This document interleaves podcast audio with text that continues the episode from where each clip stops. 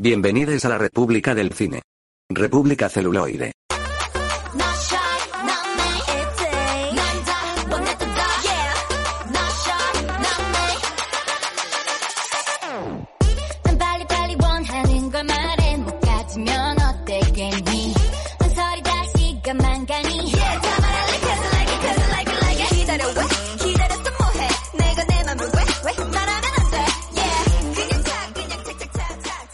Hola a todo el mundo, bienvenidas, bienvenides y bienvenidos a República Celuloide. Yo soy Scott. Bienvenides, bienvenides, Scott. Gracias por venir a tu programa. Yo soy Juan. ¿Qué tal? ¿Qué tal todo? ¿Cómo os va la vida? La mía va fatal. Bueno, va fatal, no. Mi vida es monótona, aburrida. Bueno, ¿qué- ¿tú qué tal tu vida? Pues nada, eh, terminé mi contrato en la anterior tienda.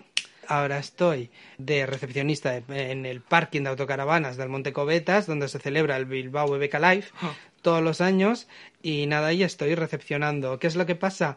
Que como eh, en Bilbao está haciendo un verano súper atípico de 20 grados pues, y el cielo encapotado, pues en mi segunda dosis de la vacuna estuve trabajando ahí en camiseta corta y con los cambios de temperatura y tal, pues nada, que se, se me ha juntado con, con las secuelas que tiene la propia vacuna. Entonces estoy de baja ahora mismo y nada, mareadísimo y con el cuerpo pesado, dolorido Madre mía. y, y eso. The show must go on. La cosa es que si queréis escribirnos para recomendarnos películas, series o para contarnos a nosotros vuestra vida, Sí. pues tenéis varias vías. Por Instagram, r barra baja celuloide, ar- eh, Twitter, arroba r celuloide o mediante los propios programas en eh, en iVoox. que bueno, nos podéis encontrar en Google Podcast, Apple Podcast y todas esas plataformas fuera parte de Spotify. Exacto, como ha hecho a través de Evox. Polesia, nuestra Tinky favorita. No, Twinkie Winky es una, ¿no? Sí, Twin- Twinkie Winky favorita. Tinky Winky, sí. Que dice así. Buenas celuloiders, gran programa como siempre. Lástima no poder comentar mucho porque no he tenido oportunidad de ver las pelis y series que comentáis, pero tomo nota. Así que aprovecho para comentar algo que me encanta y nunca os he dicho nada. ¿Qué pedazo de temazos ponéis en el programa? Muy fan de las intros de las canciones. Ay, pues no nos lo habían dicho nunca. Va en serio, ¿eh? Ya, muchas gracias, Polesia. Sí, la elegimos entre los dos, realmente. O uno elige el principio y otro elige el final. Y cosas así. Sí. Mm, mm, mm, muy fan de la nada. En fin, que sois lo más y por fin no tardéis tanto en publicar. Dos meses, cariño. No sé. Que no tardéis tanto en publicar que me alegra la tarde escucharos. Un besote republicano forever and ever. Por cierto, en efecto soy Vanessa. Encantada, Scott y Juan. Ah, encantados. Es Encantados, que sí. en Instagram había una chica que se llamaba Vanessa que a veces nos comentaba las stories y digo, ostras, Polesia, Vanessa, no sé, mi mente hizo una de, ostras, igual Vanessa es Polesia. Así que ya, ya te conocemos. Bueno, te conocemos, te conocemos a través de Instagram, me refiero. Eh, así que encantada. Bienvenida, toma asiento. Tomad asiento. Sí. Haced como Polesia, escribidnos. Sí, muchísimas gracias, Polesia. Un besote y un abrazo muy fuertes. Mm. De verdad, que nos hace mucha ilusión que nos escriban, en serio. Pues sí. Y a ver si esta la habrá visto Polesia, supongo, que es la primera película que vamos a comentar, que es Viuda Negra. La película protagonizada por Scarlett Johansson, Florence Pugh, Pugh? Sí. Eh, Rachel Weisz y el chico de Stranger Things. Bueno, el chico, el sheriff de Stranger Things, que en el Harbour. David Harbour. Exacto. Eh, bueno, cuéntanos, ¿qué nos puedes contar de Viuda Negra? Pues Viuda Negra, esa muchacha a la que en los cómics se la conoce como Viuda Negra, a.k.a.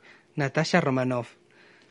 Sus orígenes son... No, pues va, básicamente eh, hay una introducción de unos 30 minutos sobre su infancia y lo unidas que estaban las dos sisters. Hermanas. Sí, y, y nada, y eso pues eh, se ubica en después de Civil War y antes de Infinity War. O sea, para que nos ubiquemos un poco en el tiempo. Y es pues la historia en solitario de ella, que a mí la verdad me ha gustado bastante. Me parece súper entretenida y mejor ejecutada, bastante mejor ejecutada que Capitana Marvel. Ya, es que. Ya. Es que la comparación, es que ¿por qué las comparamos a las dos? Porque son dos protagonistas femeninas. No sé hasta qué punto eso es. Hombre, a ver, ¿qué es mejor? ¿Iron Man o Capitán América Primer Vengador? Eh, No, yo estoy, yo estoy, yo estoy calificando en plan orígenes. De hecho, Viuda Negra, como- a ver, es que no es origen. No es Orígenes, realmente es, aunque sí sirve para conocer un poco más a Vida Negra, es una, una historia que está eso, como has comentado, en ese espacio de tiempo, eh, que es algo intermedio. Pero bueno, sí que al principio te cuenta el origen de cuando ella es niña y toda la historia, Sí. pero no de cómo se forma. Bueno, como Viuda Negra, aunque sí... Es que claro, como te, claro, aunque como te da retazos Joss Whedon en Vengadores 2, pues bueno, pues una película súper entretenida, súper entretenida, donde hay hostias que ni en Misión Imposible, o sea, esas hostias que salen no te las da ni el coletazo del, del T-Rex en Jurassic Park, ni, y, pero bueno, ella como siempre, divina, estupenda e ilesa, sale ilesa de todos los golpes, chica. Yo también quiero tener ese cuerpo de hierro. Hombre, es que de Vida Negra... A ver, a mí me gustó. Sí que es verdad que Vida Negra pasa un poco al segundo plano en esta película. Y cobra un poco más de protagonismo eh, Florence Pugh. Y también, bueno, vemos por ahí, pues eso, a Rachel Weisz y a David, Harbour, que es el Capitán América ruso.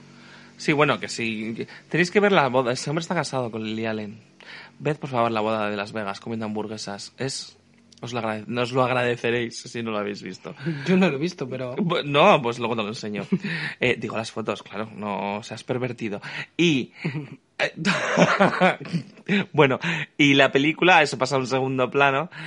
Eh, Vida Negra, que sí que está bien, pero pensaba que va a ser un poco más homenaje ahí a tope a ella. Y es un poco como un paso hacia la nueva eh, Viuda Negra. Sí, que va a ser Florence. Sí.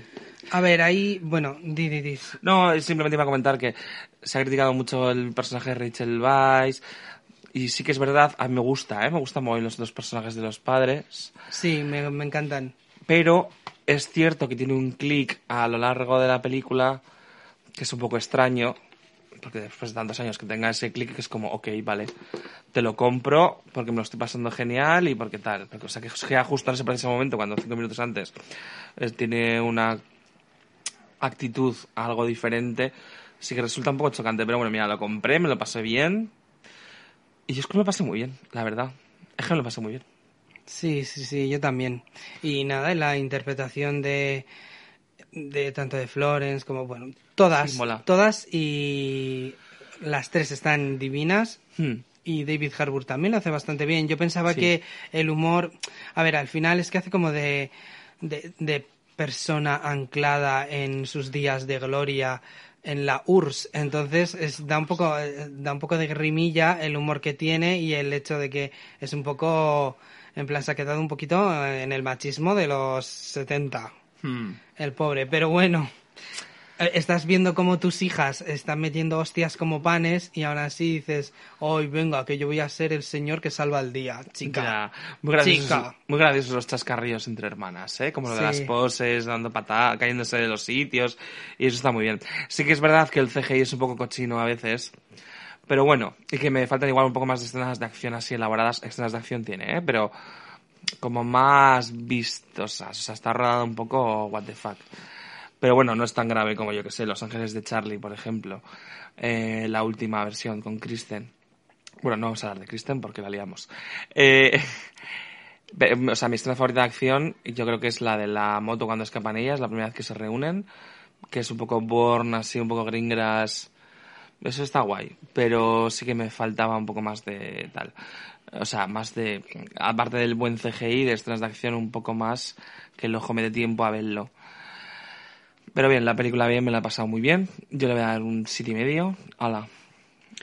Yo destacar eh, al villano, que también se ha quedado un poco anclado en el URSS. Y sí, yo sé que a ti te faltan Sí. como dos patatas para que llegue al kilo, es el, lo que es el desarrollo del malo, pero a mí me gusta, lo que me ha enseñado me gusta, es cruel, es asqueroso y además pega. O sea, quiero decir, no hace falta que me cuenten nada más. O sea, que, que quiere decir Ah, que, que pega, ¿no? De que, el de que agrede, sino que... que también. No hace falta mm, usar la violencia, pero de bastantes, de diferentes maneras, vaya. A ver, si el malo no está mal, pero le pasa un poco lo que a Jake Gyllenhaal en Spider-Man.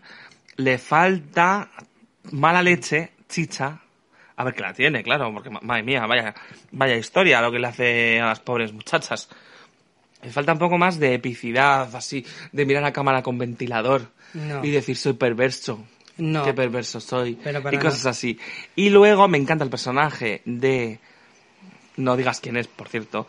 Del que copia las The Taskmaster. de Taskmaster, que por un lado me gusta mogollón porque me encanta el personaje como lo ha metido y quién es, también me gusta, pero no se esperaba un final donde Taskmaster hicieran copia, ¿sabes? Hiciera una escena larga de lucha en donde copia exactamente la pelea del contrario. Pero me gusta, ¿eh? Espero que sea un paso a próximas películas de Marvel. Sí, sí, a ver cómo, cómo le dan un poquito la vuelta de tuerca al personaje. A mí me gusta, o sea, a mí me gusta mucho Taskmaster, sí que es verdad que es eh, un cambio bastante grande respecto al de los cómics, porque en los cómics, al ser, al copiar eh, los movimientos de, de sus enemigos y tal, les pone las cosas súper difíciles a los Vengadores. Pero bueno, me Pero no, gusta. no, en pantalla no se refleja bien eso. O sea, no, Bueno. no veas que les pone en un serio problema, en un serio aprieto, esa técnica de la que, ¿sabes? Porque eh, yo creo que porque los no sé si es, un- es una directora, ¿no? Sí, es una mujer que había rodado una película alemana que se llama Lore. Bueno, pues yo creo que ella decidió centrarse más en la historia de de bueno, que tampoco quiero hacer spoiler. Sin más, que mm, pues decidió centrarse la directora en otras cosas más que en lo que es el personaje en sí. A mí yo le, le compro el Taskmaster, le compro el- la vuelta de tuerca, Sí. me gusta y a ver hacia dónde tira. A ver en una segunda parte pa hacia dónde va. Y bueno, tengo que decir eh, que hay, hay una escena, yo estaba esperando que hubiera una especie como de redención a lo que es la ceremonia que sí se le hizo a Tony Stark y a Viuda Negra no. Mm, Y aunque queda súper bonito y me gusta mogollón esa escena post créditos de Florence Pugh, aún así me cabrea porque a Tony Stark todos los, todos los Vengadores conocidos y por conocer eh, están ahí rindiendo el homenaje y Viuda Negra, claro, Ya. como es una secundaria, que la den por culo, pues a mí sinceramente me cabrea. Chico, ¿qué quieres que te diga? Prefiero a 50 Scarlett Johansons que a un puto Tony Stark, que bastante que le he tenido que aguantar 10 putos años. Bueno, vas a abrir heridas, que la gente es muy fan de... Yo soy team, team Capitán América de toda la puta vida. Y, y el Capitán América ha sido redimido como tiene que ser, pero Scarlett Johansson no, pues me puto cabrea. Porque son tres, tres Vengadores originales que han que ya no has- ya no están ni van a compartir espacio en el UCM. Que dos les has dado el final que se merecen. Una chica, una te ha faltado, Kevin Feige, te ha faltado. Anda, del Team Capitán América, no es lista ni nada ella. Yo también soy del Team Capitán América. Por los Cuando valores- se quita la camiseta, soy muy del Team América. Que sí, que Chris Evans está muy bueno, pero no y por el- ya, bueno. Que no es Viva por- Australia. que no es que no es porque Chris Evans esté bueno, sino por los valores que tiene el personaje. Pues sí, que tiene, son tiene muchos valores el bíceps superior. joder, El no, bíceps. En serio. ¿Qué? Vale, vale, perdón. Escucha, es que es- hace verano, hace calor y yo estoy muy pero qué calor, si aquí en Bilbao no hace calor. En mi cuerpo sí, ¿vale? Y me hablas de Capitán América. Bueno, sigue, continúa, perdona. que es por los valores que tiene. Claro, es que tú no has visto Civil War. Cuando veas Civil War, entonces entenderás mejor. Quiero decir, llevo viendo 10 años de películas en las que eh, el Capitán América está en plan rollo, jo, todos somos uno, no sé qué, aquí no se queda ninguno tirado, tal, tal, tal, tal, y en plan busca por, por el bien del equipo, por también la, individual, la individualidad y el libre albedrío. Y en cambio Tony Stark es un tirano que lo que quiere es tener controlado todo lo que ve y todo lo que y todo lo que no es capaz de alcanzar y las cosas no pueden ser así. Por eso soy Team Capitán América, Bueno, siempre, forever and ever, vale, pues bien. Yo también. pese a quien le pese, chica. Y sé que Iron Man es muy popular, que Robert Downey Jr. lo hace muy bien, es muy carismático y todo lo que vosotros queráis, de verdad. Y yo me lo paso teta. pero soy del otro bando, chica. Hombre, sí, de la trasera eres, sí. Sí, ya mucha honra. Y muy orgulloso. Con el énfasis en el oso. Vale, pues... No sé qué iba a decir porque me has dejado todo loco. Bueno, Pues eso, que necesitaba No, no, en sí, esta película sí. necesitaba una redención para Viuda Negra y no la he tenido y me ha cabreado. no, un homenaje. un- un- Eso, que me Sí. explico como el culo también, No, ya no, lo no, siento, chicas. Hombre, sí que no, sí, no, chicos. normal, hablas de Chris Evans, pues No, te pones tensa. que necesitaba ese homenaje. Sí, y, sí, sí, lo sí, que he tenido, y lo que he tenido es una escena muy íntima, muy bonita de su hermana pequeña, pero me faltaba más. Me faltaba más, me faltaba que se reunieran todas las vengadoras y todos los vengadores, cojones. Vale, ahora yo ya voy a acabar con Capitana... No, con ¿cómo se llama esta señora? Con Viuda Negra y yo voy a decir, como cada uno nos tomamos las películas a nuestra manera, ¿no? Tú, tienes, tú ves una película y tú te- escoges el mensaje que tú quieres adaptar a tus, digo, a tus, a tu visión, ¿no? A tus... Entonces digo yo, esta película no es una oda feminista, eh, que critica al heteropatriarcado, porque yo me la tomé así. ¿Que está cogido con pinzas? Bien, pero en mi mente funciona. Esas mujeres eh, que viven atrapadas bajo las garras de un pervertido ruso, mm, que las tiene encerradas eh, y que luego cuando salen al mundo exterior siguen alienadas bajo ese señor que representa el heteropatriarcado.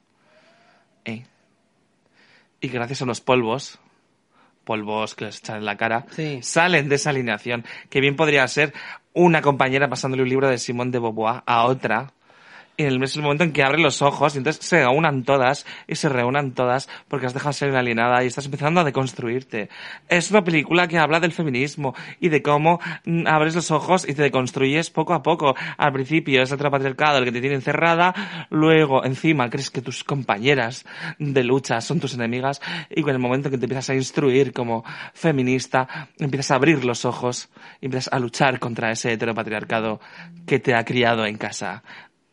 Gracias, gracias. Aplausos, por favor. Sí. Yo me lo tomé así. Dije, vale, sé que la directora no creo que haya, no creo que haya sido su intención, pero a mí yo lo compro. Es para mí. Viva Capitana, no, la Viuda Negra. Sí. Ole. Y, que es muy feminista. Y sí. entonces, Hay que verlo todo con las gafas moradas. Pues eso. bien, no, es una buena lectura. Y siguiendo un poco con tu comentario, entonces, cuando les arrancan le- el útero y tal, Es una manera de apropiación machirula. más todavía, pobres. ¿Eh? Los hombres se han apropiado de las mujeres. A ver, que parece que estoy de broma, pero lo digo muy en serio. Que ¿eh? sí, lo sé, ¿eh? Los hombres se han apropiado, los hombres ciseteros blancos se han apropiado de las mujeres, eh, del pensamiento, de lo que debían de hacer, les han impuesto lo que esto. Bueno, pues hombre, yo no había pensado en ese apartado, pero esta película habla de eso porque yo lo digo. Vale, que sí. Ya está, que tú, para ti habla de cómo comprar mm, kiwis en el Lidl, me parece no, estupendo. para mí, para mí habla, para mí, fuera parte de eso, que, mm, bueno, no voy a negarlo, yo no lo veo así, yo lo veo más como una peli de aventuras de que eso es, que esto extrapolado a Es que pueden ser las no- dos cosas. Que pueden ser, pueden ser. Claro. Pero quiere decir, extrapolado a papeles masculinos, lo hemos visto en 20 millones de pelis. Eso. Pero esto, eh, esta película habla para mí lo que es, lo que realmente significa la familia, eh, la, tanto la, o sea, la que te une si es por sangre o la escogida. Y no sé, y los lazos. Y luego que no es tan, no es tan fácil, ¿eh? Eh, quitarse los roles. Porque tú a una persona a la que has criado, Sí.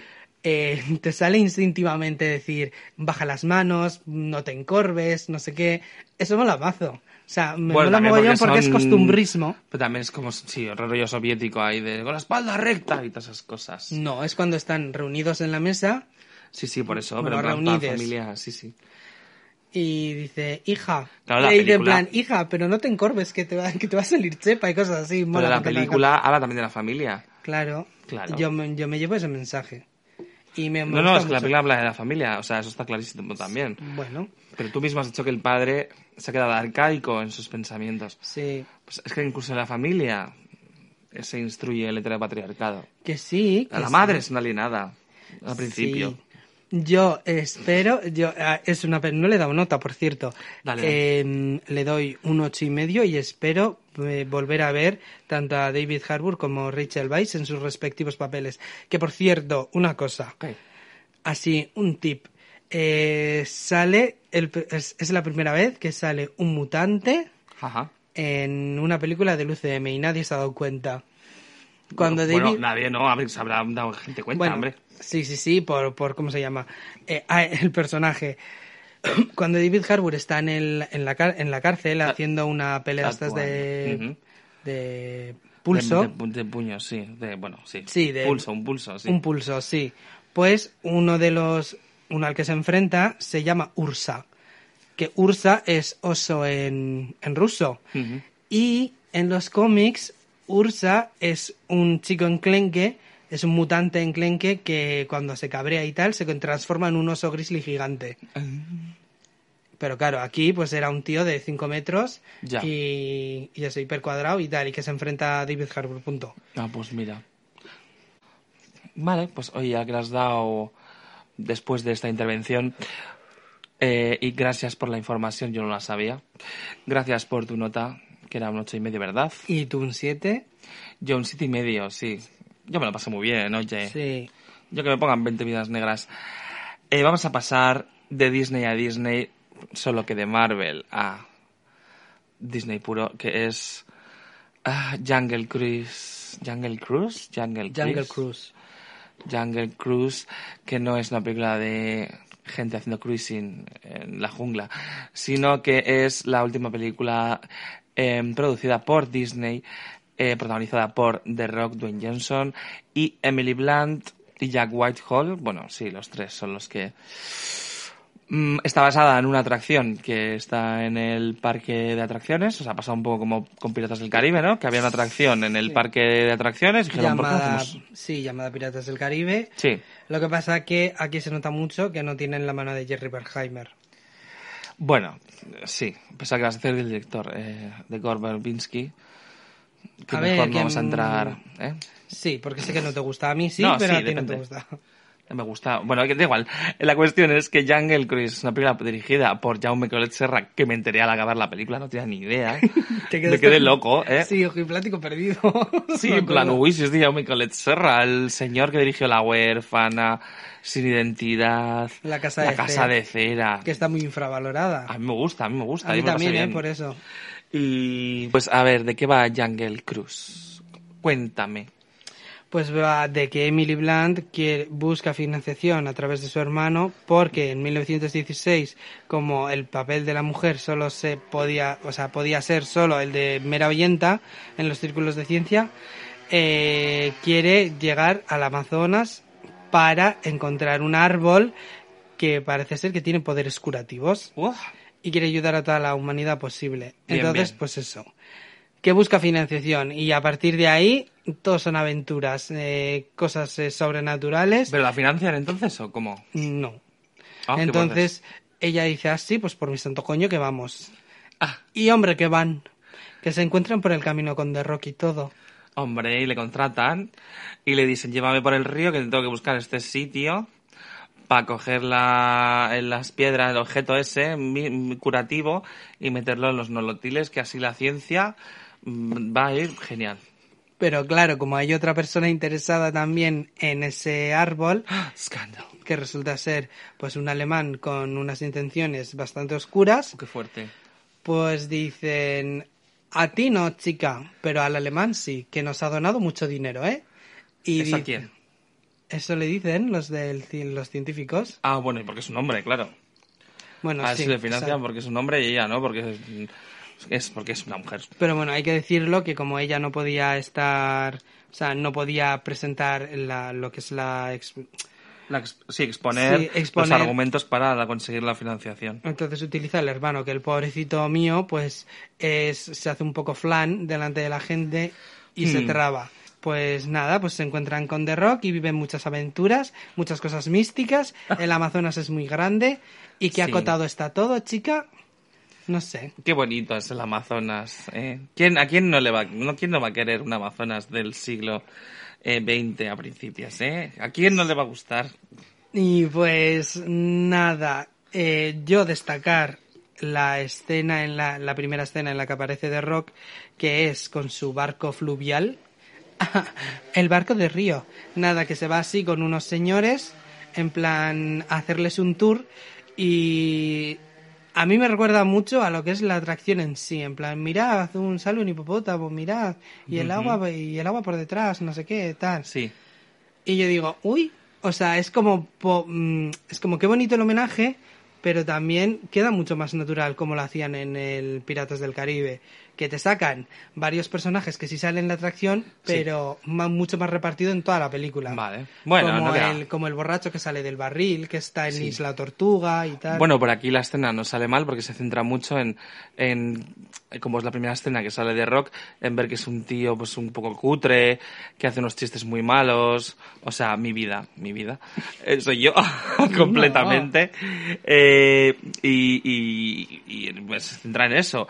Entonces, bueno, a mí tampoco me chirrió eso, que, se- que- que- o sea, que pareciese que está enseñando la atracción, bueno, equiparando un poco a la atracción de Disney. Ya, pero hubiera, a ver, que es, es lo que digo yo, es bonito, pero si hubiera puesto eso- esos elementos que sí están en la atracción un poco más repartidas, la sensación que me da, a ver, no es una película que me disguste, Sí. pero Eso sí, habla- es como la, la cosa, o sea, es la película, quizás, la película que más palpable me ha quedado que Disney lo que quiere es hacer dinero a costa de todo.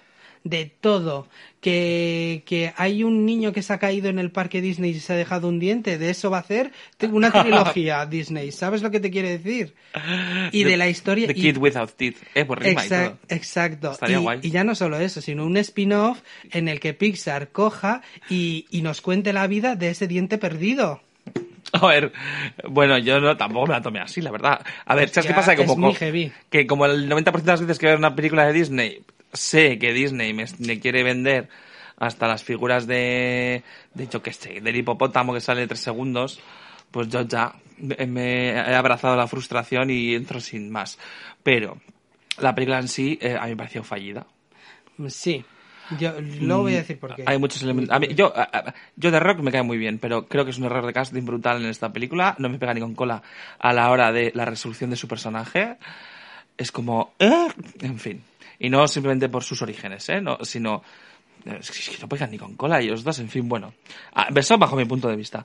Luego, el hermano, que si hoy que bien Disney ha sacado el primer eh, personaje que hay una película de acción real, jo, y luego, que sí, que no me molesta, que no está mal el personaje. Que no está mal el personaje, no, o sea, que acaba cayéndote bien, mejor dicho. Pues que tira un montón de estereotipos que es que ni cabrea, o sea, es como que pereza. Uy, el, ay, el gay pobrecito que se ha quemado y se está poniendo sus cremitas dentro del barco porque es muy sensible. A ver, no sé, chico, en serio, en serio, tío.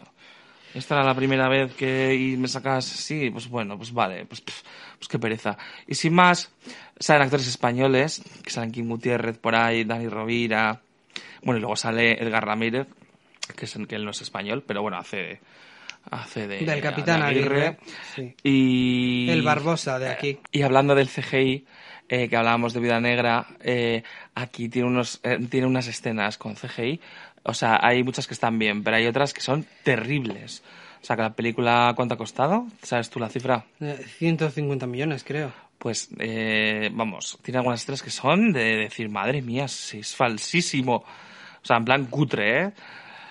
Eh, pero bueno, mira, si la película fuera... A ver, que es entretenida. Si entretenida es. Pero había tantas cosas que me chirriaron que, que pff, no la disfruté. No sé. O sea, salí igual que entré. La verdad. Pero por eso, por el, el de rock me sobra y mira que me cae bien, ¿eh? Pero no, no, no me gusta la película.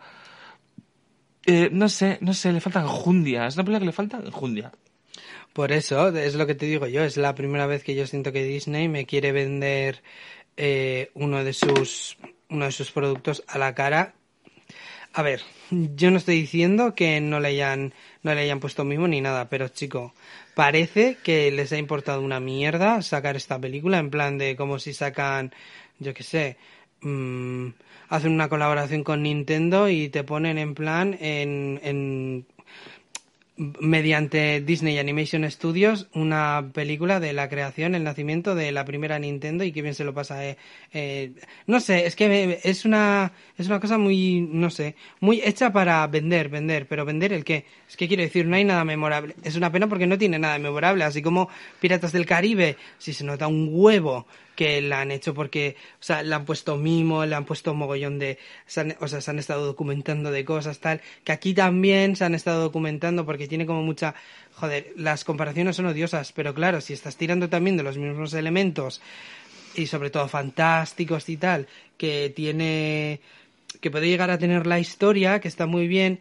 joder, por lo menos métele algo de mimo. Y me parece que es una película que está muy mal, eh, muy mal aprovechada y está sobre todo em, mal enfocada. ¿Por qué?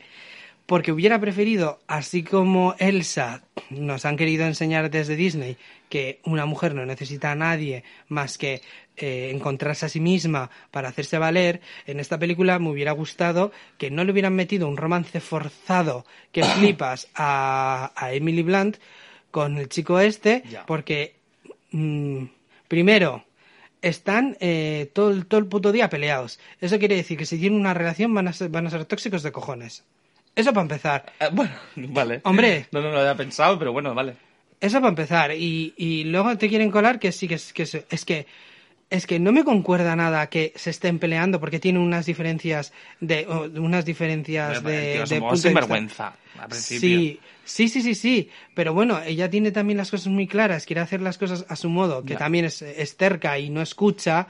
Porque, a ver, hija mía, que una, una cosa es que estés empoderada y otra cosa es que vayas como Juan sin miedo por la vida. Hija mía, que tampoco es así, que también hay que escuchar un poco, no te digo que no. Pero claro, son tantas, o sea, son diferencias además tan exageradas entre ellos dos que luego te quieren meter un romance entre ellos que no pega ni con cola, que tiene mucho carisma y que tienen química, sí, pero como romance, no. Porque. pff, ay, ¿Sabes qué? A ver, si el problema de la película. O sea, yo veo la historia. Estoy vi- viéndola y el problema es que no me transmite nada. Tiene elementos de muchas otras películas de aventuras que deberían funcionar.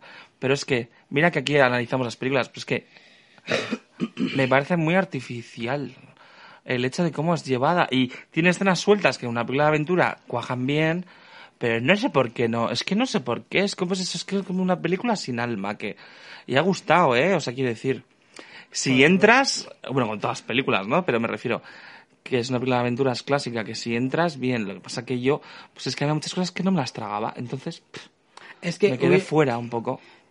Y te, te digo, te digo más, o sea, me parece también una un desperdicio que no la hayan hecho así, o sea, que, que, que hubiera acabado ella en plan sola, empoderada, con dinero, porque ha encontrado lo que tenía que encontrar. A ver, eh, esto no es spoiler porque es súper predecible, es Disney, quiero decir. Vamos, denunciadme, pero... Bueno, hijo mío, no, no nos denunciéis que somos pobres. Ya, lo que nos faltaba. Por favor, no, ¿eh? Pero, pero quiere decir que ella hubiera acabado sola, tipo Elsa, empoderadísima que flipas, y el de Rock como su amigo, pues que está allí en el Amazonas otra vez y que se volverán a encontrar en un futuro o no. Y que el hermano... Es que, perdón, es que me cabrea mucho. O sea, y que el hermano hubiera venido con chorbo nuevo a su Londres, en plan que les, mir- que les miren mal o lo que sea, pobrecitos, pero que ellos también se empoderen ahí, está- llevando el orgullo. sí, y que se está- unan a las sufragistas, en una segunda parte podrían unirse Claro. a las sufragistas el novio y, y, y el hermano, junto con la hermana, y, y vuelven al Amazonas. Claro, y la cobra del Amazonas en la manifa de las sufragistas. Pues también, una Con cobra morada. A ver, a ver, vamos a ver.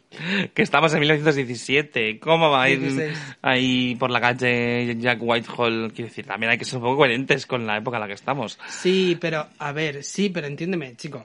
A ver, que ella- la- pero la protagonista pero- es ella y él. Quiero decir, si tú Sí, quieres pero que... mira, el, pero- tu pero problema es que no le han dado tanto protagonismo al hermano, ¿vale? No, no, no, no, no eso, que ella hubiera acabado empoderada, que porque ya que me la estás haciendo de esta manera, porque Sí. ya te, que te estás saltando los códigos, quiero decir, los códigos históricos a tu antojo, ¿por qué no hacer, por qué no acabar un, como se dice, Vale. Ah, Pero que yo digo una cosa, Pero- se puede estar enamorada y se- estar es que no empoderada, yo creo, joder, ¿no? Que sí, que se puede ser empoderada y enamorarse y que Claro. sí, que no te estoy diciendo que no. Pero que no me pegan, pero no me pegan porque se están todo el puto día peleando, toda la película peleándose, Sí. como si fueran pues dos amigues del instituto. O sea, en plan, sí, con Yo que sé, en plan. tonterías. Sí, es como, se llevan bien, pero se pelean porque una le ha quitado el estuche, porque una le ha cogido la borragoma preferida a la otra, a sabiendas de esto. No, chica, no. Pues ¿Y vas a hacer un romance de eso? Pues no. Tú me estás contestando. Eso es un matrimonio de español. No puede ser más patrio. Pues sí, pues no. has visto escenas de matrimonio? Así acaban los matrimonios medios de España. Así que sí, se pelean por esas cosas que están hechos para estar juntos. Y una y otra cosa también, una última cosa que si no se me va a ir, Sí. es por una parte, bien que Disney sea la puta primera vez que dice, esta vez sí, dice abiertamente que eh, un personaje es gay, aunque no dice exactamente me gustan, me gustan los hombres, creo que en inglés sí, por lo que les estuve leyendo los labios, creo que sí, pero en español no dice por querer a otros. A otros, a otros, que sí que bueno, no vamos a decir a los niños eh, que hay chicos que quieren a chicos. Ya, no vaya a ser que. Pero bueno, para una vez que Disney coge, hace eso, eh, le deja como, pues eso, le ridiculiza, como dices tú, y le deja en un segundo plano, pues para eso, chico, ahórrate el personaje. Pues que el problema también es que en pelis adultas también muchas veces les ponen así Ah, a es- los gays. Tengo ganas de ver una peli adulta en que salga y que diga, sí, me tiro a tíos. Pa- no. ¿eh? Me, me meto las penes de tres en tres. Pues, ¿Qué pasa? ¿Qué más da?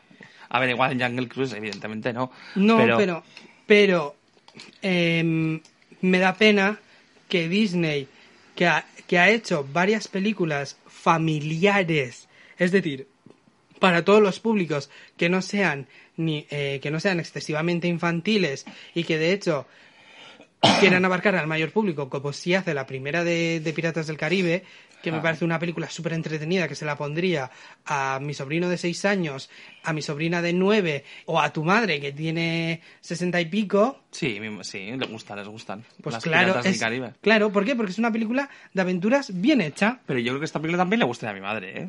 A ver, pero es que el problema es, el problema es ese, que no se, no se ha, no se ha querido tomar en serio la propia película. No ha querido ser más coherente con su, con el, con lo que te está Sí, presentando. con el Coher- empaque de aventura, vamos. Exacto. Que no ha querido tomarse en serio a sí misma. Y eso es lo que me da. Es como Mm. yo pasaba por ahí y por cierto, son- por cierto, sí. Dani Rovira y Kim Gutiérrez son buenos actores. Yo no sé qué cojones les ha pasado Están aquí. fatal, están fatal. Yo no sé si el director les dijo haced lo que vosotros hacéis. Que es español. Porque, Que sí. Es lo jodido, el director es español. A ver, No, no, huevos. yo no estoy de acuerdo, ¿eh? Yo creo que les el intento de empaque de aventura clásica sí lo han intentado hacer. Mm, no. O sea, yo creo que es de verdad, ¿eh? No, no, ante, no, no. Y en mi- no, mi punto de vista sí, lo que pasa es que no, no funciona. Pero yo sí No noto... funciona porque no le han puesto mimo, Yo sí noto ese esa intención de hacer una película de aventuras clasicona. La única que se la ha pasado bien. Los dos únicos que se la han pasado de puta madre han sido de Rocky y ella. Se nota que estaban cobrando, pero se lo pasaban. Bueno, ¿qué teta se lo pasaban ellos dos? Es que si yo cada vez que me lo paso mal me mi cuenta bancaria y tengo millones, también me digo... "Ah, No, pero así como, por así como por ejemplo a X-Men, Dark Phoenix, sí que se comenta mucho que parece que todos los actores, está, todos los actores y las actrices estaban ahí simplemente por el golpe de Cheque. chequera, por cheque. Eh, aquí, aunque les, han les habrán pagado mucho, Sí. se nota que se lo han pasado bien. Pues no digo que no. Sí, de- que- sí, sí, sí, no digo que no. Lo que le falta a la película es esa magia que sientes cuando ves La momia. Esa magia que sientes cuando ves Piratas del Caribe. O sea, por primera vez me refiero. Decir, jo, qué bien me lo estoy pasando. Qué, qué, qué- qué carrusel de emociones. Y ahí hay que te pillo y bueno, pues, persecuciones, no sé qué, o qué mal lo estoy pasando. Que, que la habéis, seguramente la habéis sentido con La momia de Brendan Fraser. O, con, o sea, ese tipo de película. Pues mira. Pues es como que le falta eso. eh, O sea, transmitirte un poco de wow. Mira, para que veas, ¿eh? Tomorrowland, que fue un puto fracaso en taquilla. Joder, la pusieron mal, ¿eh? Hosti- sí, la, pues la pusieron mal. Pues, hostia, mira qué puta diferencia. Tomorrowland con, de Brad Que a mí, Bird. a mí Tomorrowland me gusta mucho. sí. Claro, a mí también me gusta mucho. Pues mira qué diferencia entre Tomorrowland, cómo está rodada, y mira la diferencia de esta. Sí. También puede ser, es que pueden ser tantas cosas, no lo sabemos ahí, qué ha podido pasar. Puede ser que no hayan confiado tanto Disney en Jaume, es que no lo sé, no lo sé. Joder, tío. Porque Jaume tiene oficio, o sea, te puede Claro. gustar más o menos sus películas, pero que es eficiente en su trabajo y que son funcionales sus películas y cumplen su cometido, en las que quiere pasar que pases tensión, no pasas tensión. En la que quiere que pases miedo, pasas miedo. O sea, quiero decir que es que transmite, que, que es un tío que transmite. A ver, ya. No es el director del definitivo, pero, joder, pues a mí se me cuando hace una película, mm, el entretenimiento está asegurado. Y aquí no sé qué le ha pasado. O qué le ha pasado a Disney, porque evidentemente le habrá metido meter poca mano, pues que no cuaja del todo. Pero bueno, yo es una película que yo a mi familia, o que tengas hijos, o la abuela de la casa, o la... Yo creo que le va a gustar a la gente en general, ¿eh? Es una película Yo les pondría. exiges demasiado y es una película de aventuras, es un poco menor respecto a las otras que hemos comentado, pero que yo creo que les va a parecer entretenidas y se van a pasar bien. Y oye, Antes le pongo la momia, las que has dicho tú. Antes le pongo la momia, Tomorrowland y Piratas del Caribe antes que esta. Lo siento, si tengo que elegir. hombre, claro. Tenéis películas de aventuras para elegir. Y En Busca del Corazón Verde. Bueno, Todas sí, esas. y, y la joya del Nilo y sí, Indiana sí. Jones. Es que vamos, o sea, por favor. Bueno, pero por cuando se favor. acaba esa lista, pues le puedes poner esta. Hijo mío. Pues no, pues encima vo- voy añadiendo más y las voy comparando y me estoy cabreando más. Bueno, pues nada. No, es, me da pena, hijo, porque a mí Emily Blunt me encanta. ¿Qué, qué nota le pones? A Emily Blunt no, digo a la peli. Hostia, un... Hostia, eh, un 3 y siendo hipergeneroso. Joder, qué duro. Mira que soy, soy- yo soy el duro de aquí, pues yo le voy a poner un 4,9, porque no me acaba de cuajar. Y se queda ahí, ahí, ahí. Y yo un 3 siendo generoso, generoso. Bueno, tampoco es una mala película. Es cartón piedra. Bueno, pues vamos de Disney. ¿A dónde vamos? A, Marvel. Disney. Bueno, también, claro, a Marvel. Em, em, con el señor... Me estás volviendo Loki. Que la has podido ver tú, la serie... Loki, la serie, estamos hablando de la serie Loki, ¿vale? Que es que he hecho la, el chascarrillo igual. eh, que es la última serie producida por Disney respecto al universo Marvel que se centra evidentemente en ¿en quién? ¿En Capitán América? ¿Se centra Loki? No. No. ¿En Iron Man? No. ¿Se centra en? Viuda Negra, no, no. Loki. Anda, pues mira, no me lo esperaba. Pues cuéntame, ¿de qué, de qué va Loki? Mm, ¿Te ha vuelto Loki? Dios, ves, Sí, soy Dwayne Johnson en Jungle Cruise. Destacar que la última producción, bueno, la última serie que está disponible en Disney Plus ahora mismo es eh, What If. ¿Qué pasaría Ah. si? Vale. Que la estoy siguiendo y ya también haremos Ujú. comentario, Vale. que está muy bien. No, pues aquí yo me aparto a un lado, así como que molesto, porque yo no he visto Loki. Entonces Ya. tú cuéntame qué, qué- de qué va, si está bien, si es pa, no sirve ni para posavasos el DVD de Loki, o, o qué, qué- qué hago yo con Loki, si la veo o no la veo, ¿qué hago? Que cuéntame. Eh, pues a ver, Loki nos ubica en, en Endgame cuando una variante de Loki, bueno, en el sí, esa variante en la que coge el te- que se abre la maleta, coge el tercer acto y se pira, pues acaba en un desierto y de repente aparecen unos señores de una agencia, la TVA o ATV aquí en España, Sí. Em, pues nada, le capturan y le dicen y le empiezan a decir que él ha salido de su realidad, cosa que no debería de haber ocurrido y que, eh, pues eso, al ser una variante, lo, lo que hacen es pues como eliminarlos. Pero le dicen a Loki que se puede llegar a redimir, no le van a eliminar si les ayudan en una misión. Claro, todo esto se lo todo esto se lo pide Owen Wilson. Vale. Sí. Que mm, hace un grandísimo papel. Y nada, y tú ves las vicisitudes de Loki a lo largo de seis episodios, que está muy bien. Es de los. El guionista y creador es el de Ricky Morty, Sí. que mm, yo no he visto la serie, ¿eh? he visto solo trailers y tal. Pero sí que me suena. Por lo que me ha dicho mi hermano, que sí que ha visto Ricky Morty, eh, sí que le dice que tiene que le recuerda mogollón a Ricky Morty, porque ha visto también Loki y dice que, es, que, es, que está muy bien y tal. Me parece una pedazo de serie, una sucesora digna de, de cómo es, bueno, del personaje Loki, porque te, te explica pues cómo es él, por qué actúa como actúa. Es una exploración, una introspección al personaje, como ha podido ser WandaVision, e incluso también Falcon y el Soldado de Invierno. y una pedazo serie, o sea, para ver. Para ver, para ver, para ver. Vale, yo he oído muchas cosas, la verdad. Sé que han sacado del armario a Loki. Sí. Bueno, que igual el pobre hombre no había salido.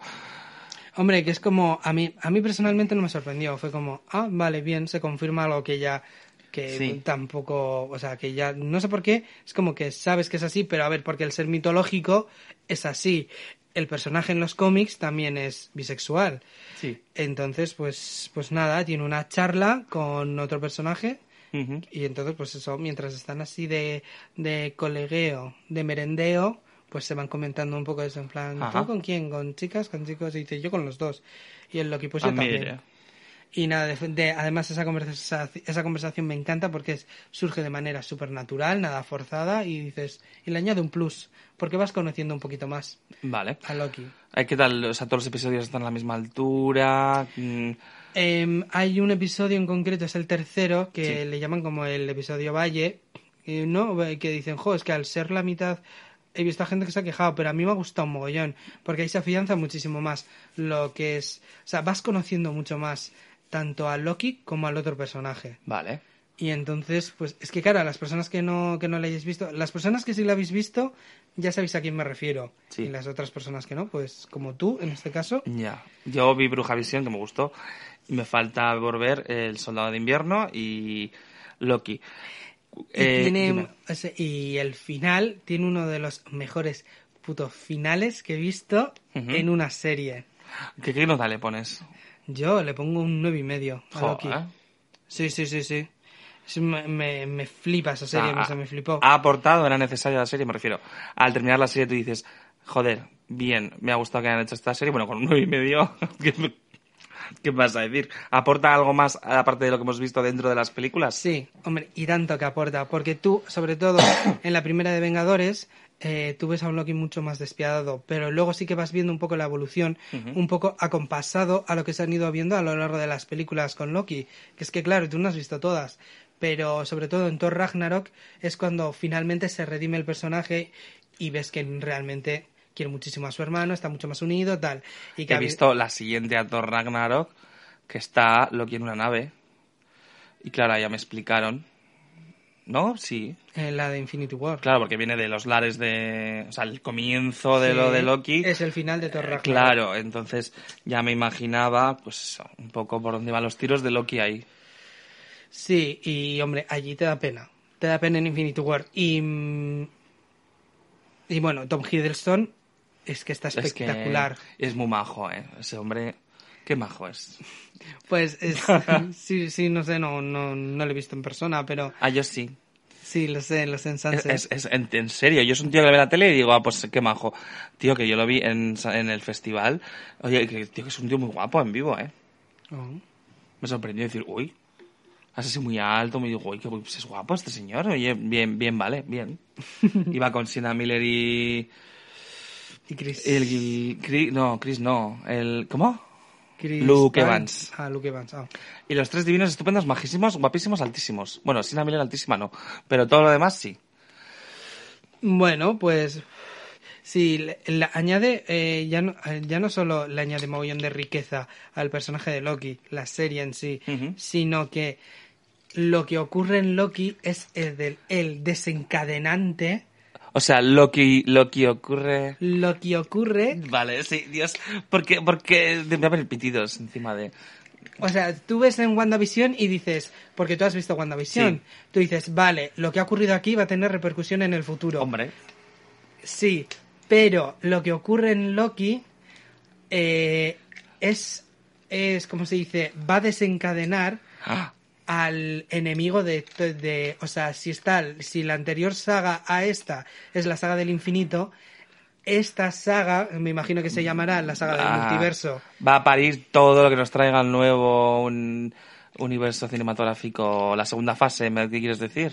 No, bueno, la segunda fase es que bueno, se dividen, eh, son fases, pero que es, es un, a ver, es una saga. Sí, La bueno, que va a del infinito- desencadenar algo muy fuerte. Sí, algo muy fuerte. Y claro, está confirmada una segunda temporada que ya me quedo con el culo torcido en plan de quiero puto verla Oh. ya.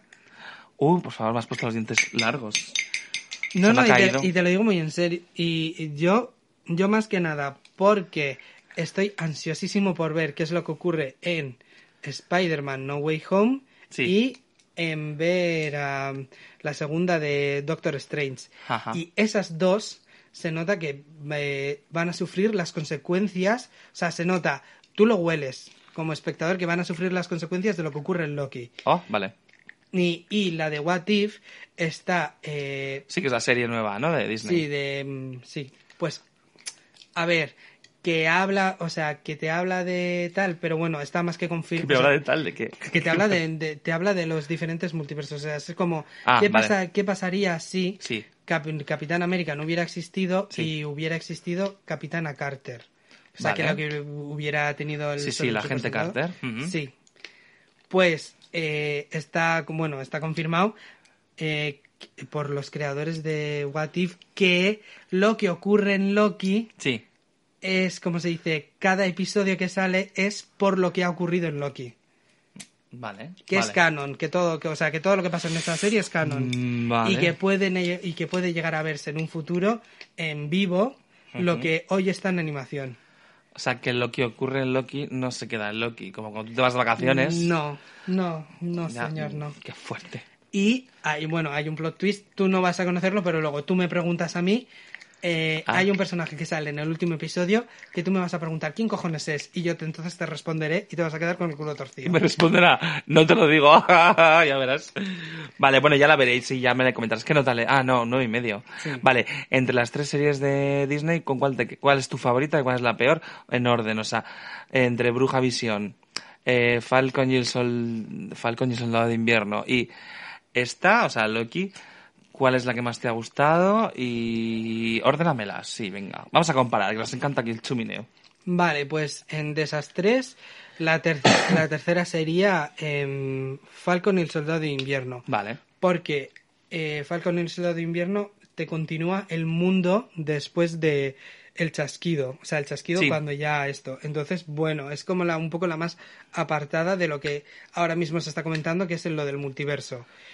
El, luego, la segunda sería Loki, Sí. porque pese a que me encanta y me flipa la serie, me parece que está súper bien estructurada, es muy inteligente y tal, me quedo con la número uno, WandaVision, Vale. porque me parece que es una mirada mucho más íntima hacia y sí es una mirada mucho más íntima hacia Wanda y que te explica sin ningún tapujo lo que es el dolor eh, las o sea lo que tiene que pasar una persona las las consecuencias de que tú eh, quieras pasar por encima de todo y todos por mm, una persona que ya no está o sea yo empatizo Vale. mogollón también por mi historia personal Vale. evidentemente pero pero sí me quedo con WandaVision por eso por Hombre, la, la que tiene más riesgos de las tres, sin duda, ¿no? es Wanda, Es Wanda. y Que no digo que las otras no veremos. tengan riesgo, ¿eh? pero al menos en el aspecto formal, WandaVision es como hola. Yo bueno, bueno. sí sí sí pero mm, es que WandaVision es mm, está en el top top me parece con el tiempo parece que se ha ido diluyendo un poco y que la gente está como un poco diciendo, bueno, no es tan, tan, tan. Pero a mí me gusta mogollón la, cómo se trata el personaje y cómo, y cómo llevan el tema de que, el tema del duelo, de la pérdida. Me gusta. Que eso es algo que no, que no se ha visto en las pelis, por ejemplo. O sea, a ver si ves como la Sí, pérdida joder. y tal, pero pasamos a otra cosa. Sí. Endgame, eso tal. ya, sí, sí, sí, eso ya en las últimas. Pero bueno. Vale, pues hasta aquí hemos hecho el programa de hoy. Vamos a hacer un chasquido así como Thanos. Vamos a desaparecer de vuestra, de vuestras vidas durante una época. Bueno, quiero decir hasta el siguiente episodio, no que nos vayamos aquí, pero como siempre decimos, volvemos enseguida y luego pues somos como tu amigo pesado que dices, ¿vas a venir a las seis y media? Sí, y aparece a las 10 de la noche. Pues nosotros, pero en mes, es, no, no- o sea, somos nosotros, pero traspasado a meses, ¿eh? pues yo os saludo, ¿eh? os beso y os digo que volveremos, no sé por qué estoy metiendo este rollo, pero bueno, que nos vamos, chica, ¿eh? suélteme el brazo. Eh, muchísimas gracias, de verdad. Y nada, pues yo siempre en todos los programas digo lo mismo, pero esp- espero de verdad que podamos grabar un programa más pronto que tarde Hmm. y poder, mm, poder mostrar un poquito más de contenido. Así en Sí. plan... Y de este charleo tan maravilloso. Pues sí, chica, porque mira, al final nos encanta el cine, pero es una excusa para sentarnos, tomar un café, ¿eh? Y poner fin a todas las películas que hemos visto. Porque tú y yo no, no, no somos ni críticos de cine, que lo hemos hecho más de una vez, somos dos personas eh, que se conocen hace un montón de tiempo y que les encanta hablar de estas cosas. Y es, pues eso, un programa de tomarte el cafecito y decir, a ver cómo va a estar la del Viuda Negra, qué va a decir el pesado este. Hoy ha, sido, estos, hoy ha sido muy Disney, ¿eh? El programa. Joder, y tanto. Es que cada vez va a ser más, porque es que esto... Y nada, pues lo dicho, muchas gracias por compartir un poco de vuestro tiempo con nosotros. Eh, para cualquier cosa que sugerencias, eh, o yo que sé, o que queréis saludarnos y tal, que pues queréis las- que queréis regalarnos el yate, cualquier Y no sabéis cómo, pues DM a Twitter o. DM a Instagram, que nosotros os decimos nuestro código postal. Exacto, yo, vamos. Bueno, cariños. Eh, pues eso, eh, rceluloide en Instagram, arroba rceluloide en Twitter y a través de los programas de iVoox. Evox, iTunes, eh, bueno, Castbox, eh, Google Podcast, Spotify, vamos, no tenéis escapatoria. Eso es. Y nada, pues eh, leeremos los comentarios como solemos hacer en cada programa. Exacto, nos hace mucha ilusión. Un besito, mis cielos. Un besito muy grande, un abrazo enorme y hasta la próxima. Agurez. Agures, mamá, mamá.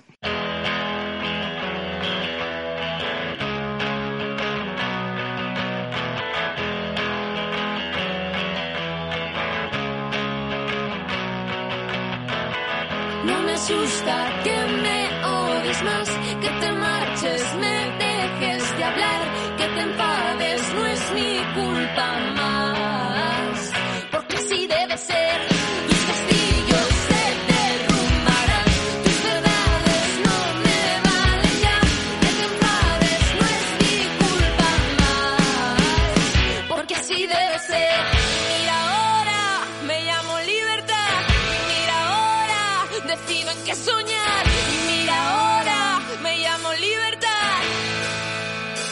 es nada personal.